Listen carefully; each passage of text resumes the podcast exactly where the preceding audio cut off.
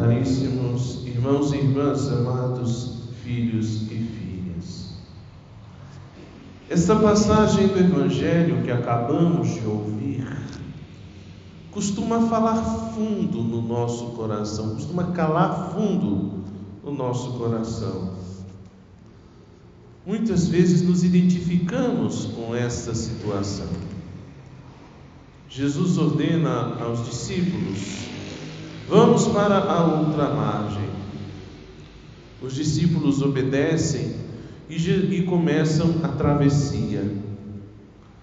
Conforme avançam, os ventos e as águas agitadas, a tempestade se apresenta e os apóstolos passam por uma grande aflição. A tempestade assusta. O barco se enche e Jesus dorme recostado no travesseiro.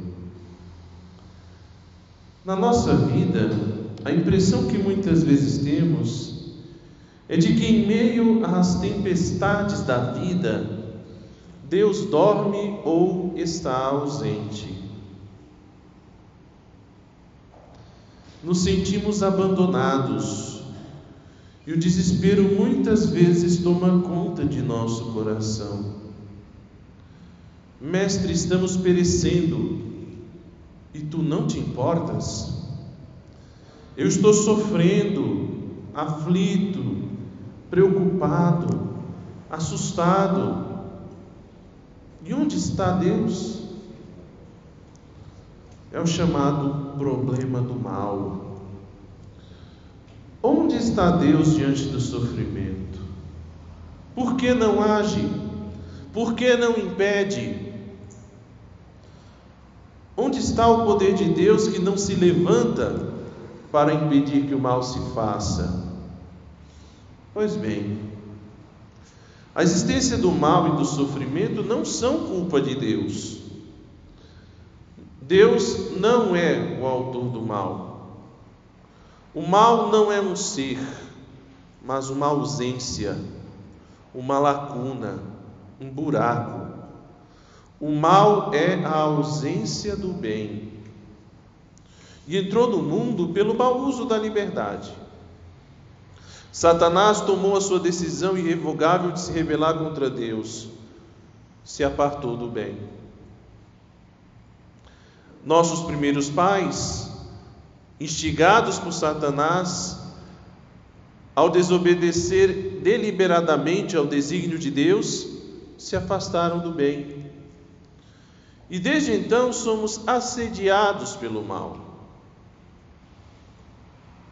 E curiosamente, Deus respeita a nossa opção pelo mal.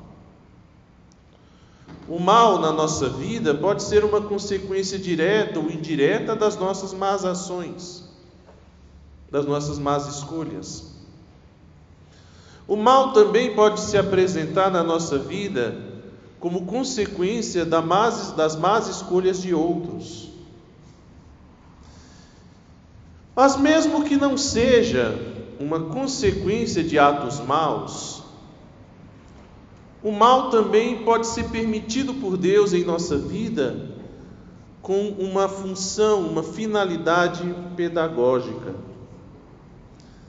No caso do Evangelho,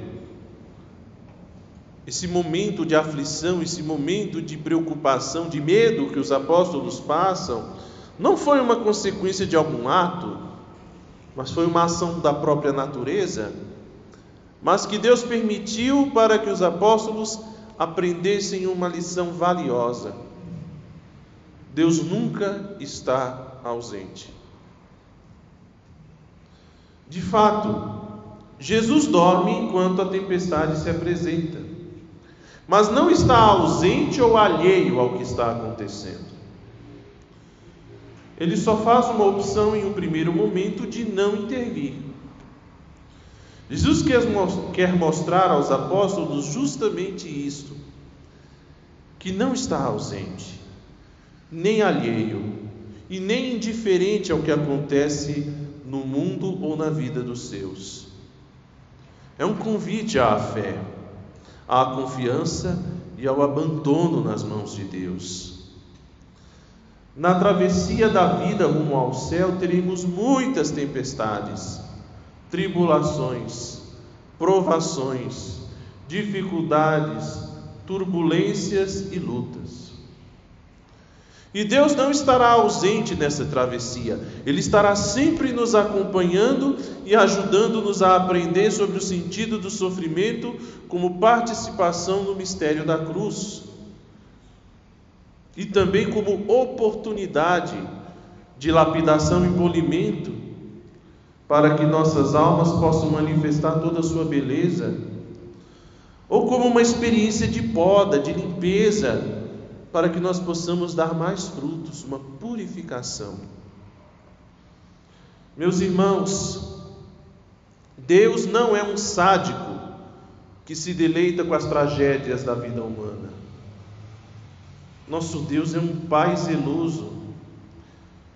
Um Pai zeloso que sabe que seus filhos só poderão aprender certas lições na vida se passarem por certas experiências. E poupar-nos dessas experiências seria privar-nos da possibilidade de nos aperfeiçoar nas virtudes da caridade, da fé, da esperança, da paciência, da bondade, da ordem e do autodomínio. E sem contar a sabedoria que a gente acumula a partir dessas vivências e que vamos capacitar para que nós possamos ajudar, consolar, aconselhar e orientar os outros que estão atribulados, aflitos, desesperados, apavorados, assustados, oprimidos, deprimidos, desiludidos, preocupados, desapontados. A questão, meus irmãos, é que manter acesa a lâmpada da fé, sempre acesa, vai nos ajudar a percorrer com serenidade e paz interior os trechos mais obscuros da nossa existência.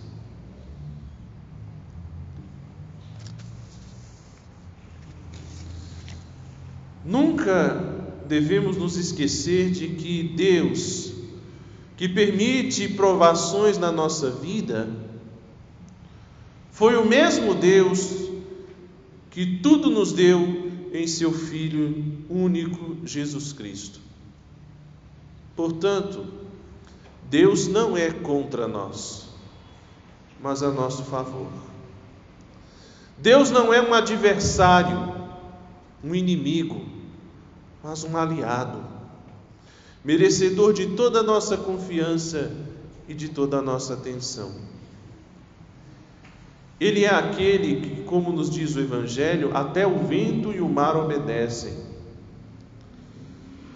O Cristo que dorme na barca candidamente enquanto esta é agitada pelos ventos e pelas águas revoltas, é o mesmo que morreu por nós, é o mesmo que por amor não se poupou, mas que se entregou sem reservas é aquele que faz de nós criaturas novas, restauradas e regeneradas por Sua morte na cruz e por Sua ressurreição.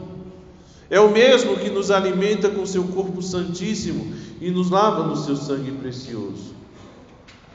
Na provação, nas turbulências, nas lutas, nas dificuldades, nós podemos estar convencidos, convictos de que Cristo estará sempre ao nosso lado, guardando e velando por nós.